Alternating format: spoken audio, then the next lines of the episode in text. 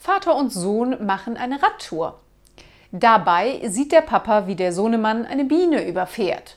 Der Vater wird sofort erzieherisch wirksam und eröffnet dem Sohnemann, du hast gerade eine Biene überfahren, ein Lebewesen. Ab sofort darfst du drei Wochen keinen Honig mehr essen.